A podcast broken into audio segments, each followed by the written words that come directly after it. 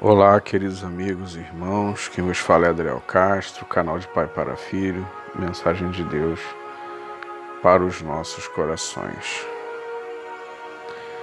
Mais uma vez, vamos estar falando, continuando a carta às sete igrejas, mas antes eu queria fazer também um agradecimento, como eu tenho feito nos outros podcasts, eu queria agradecer hoje ao povo de Deus que está aí nos Estados Unidos, que tem nos dado audiência, que tá, os que estão na Flórida, Washington, Massachusetts, Virgínia, Califórnia, Illinois, Pensilvânia, Texas, Alabama, Nova Jersey, Carolina do Norte, Carolina do Sul, Indiana, Michigan, Geórgia, Tennessee, Iowa, Arizona, Ohio, West Virginia, Dakota do Norte, Nova York.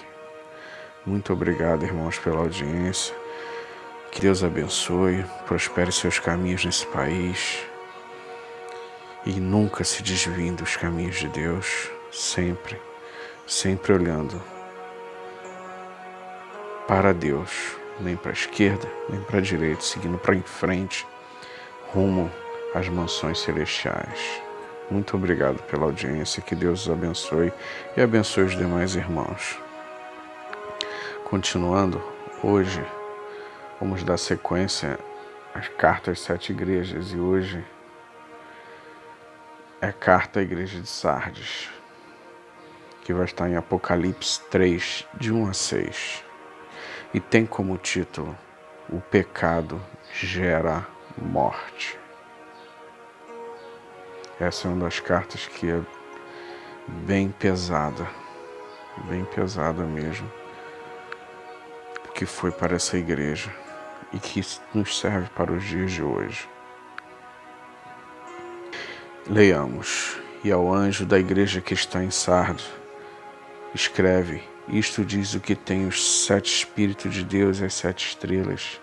Eu sei as tuas obras, que tem nomes de que vives e estás morto.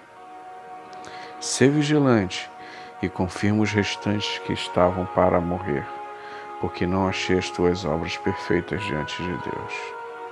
Lembra-te, pois, do que tens recebido e ouvido, e guarda-o e arrepende-te e se não vigiares, virei sobre ti como ladrão, e não saberás a que hora sobre ti virei. Mas também tens em Sardo algumas pessoas que não contaminaram as suas vestes, e comigo andarão de braço, de branco, perdão, de branco, porquanto suas são dignas disso. Ao que vencer será vestido de vestes brancas e de maneira nenhuma riscarei o seu nome do livro da vida e confessarei o seu nome diante do meu Pai e diante dos seus anjos. Quem tem ouvidos, ouça o que o Espírito diz às igrejas. Que Deus abençoe a leitura de Sua Santa Palavra. Jesus Cristo, ao falar a João para escrever a igreja de Sardes, ele é bem didático em todas as suas cartas, pois mostra situações em que o povo daquela região identifica e compreende a mensagem. A igreja de Sardes deve ter tomado um choque de realidade quando esta carta chegou ao seu conhecimento. Sardes foi uma grande cidade, era uma cidade rica e ficava no topo de uma colina uma cidade difícil de ser invadida. Mas o rei Ciro, em 529 a.C., conseguiu. Um soldado persa conseguiu entrar por uma fenda e entrar na cidade. Pasmem, meus irmãos. Devido à sua arrogância de se achar imbatível, Todos estavam dormindo. O soldado, soldado abre os portões da cidade e Ciro toma a cidade. Após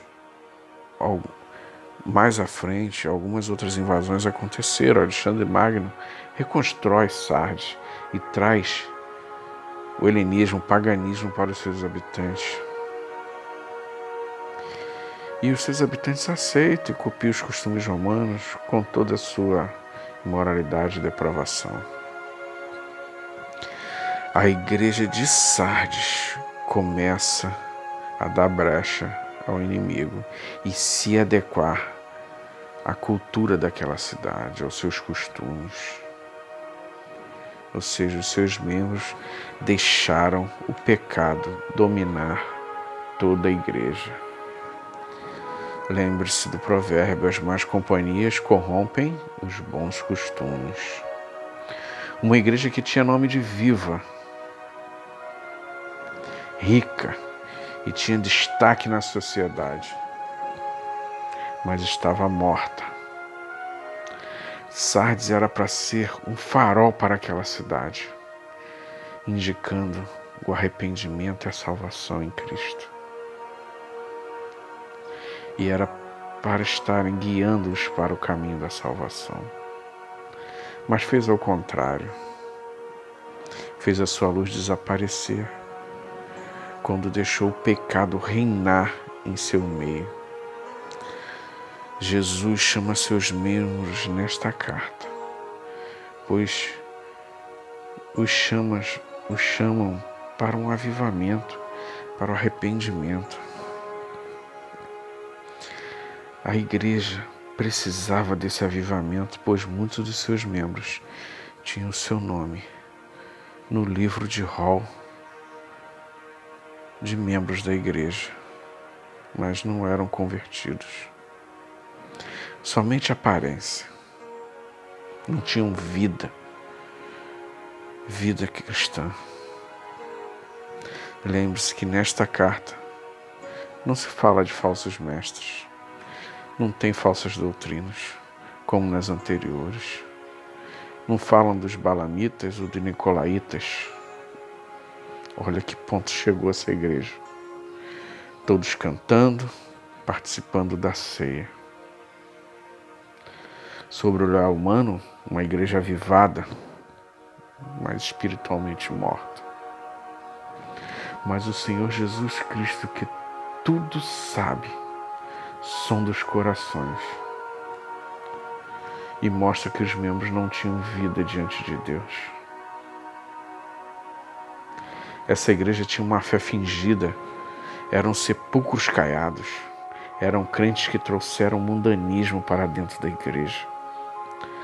O pecado que antes trazia uma vergonha pública, hoje já não causa constrangimento, já faz sem culpa, é normal. Olha o que diz o versículo: porque não achei as tuas obras perfeitas diante de Deus, fazendo a obra de Deus, mas não adorando o Deus da obra, buscando a própria glória e não a glória de Deus, fazendo a obra sem integridade. Meus irmãos, minhas irmãs, vamos nos analisar: estamos vivos ou mortos espiritualmente? Uma pergunta dura. E eu me faço essa pergunta. Mas não posso deixar de fazer. Lembre-se, Deus sonda nossos corações e Ele já sabe a resposta.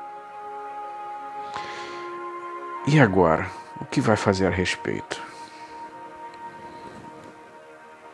Não deixe chegar ao CTI espiritual no estado terminal pois ao invés de ter um avivamento, vai ter um sepultamento. Tem nome que vive, mas está morto. A graça de Deus é tremenda, meus irmãos e irmãs. Aproveite esse momento se reconcilie com Deus. Não perca essa oportunidade. Separe tempo para o estudo das Escrituras Sagradas e oração. Vamos nos santificar. Fazendo isso, vamos chegar à plenitude espiritual, onde seremos mais vivos como nunca. Não deixe para depois, pois pode ser muito tarde. A nossa vida é um vapor e passa rápido. Pense nisso, meu irmão. O que será feito? O que você, o que eu, o que nós faremos a respeito disso? Vamos nos santificar. Vamos dobrar nossos joelhos, se arrepender dos nossos pecados, dos nossos maus caminhos e nos voltar para Deus e voltarmos a ser luz, a ser um farol para nossos amigos, nossos irmãos, onde eles encontrarão palavras de amor, palavras de consolo, de conforto, de salvação.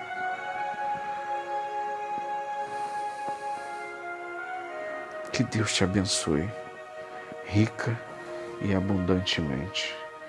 Não ouse faltar no céu.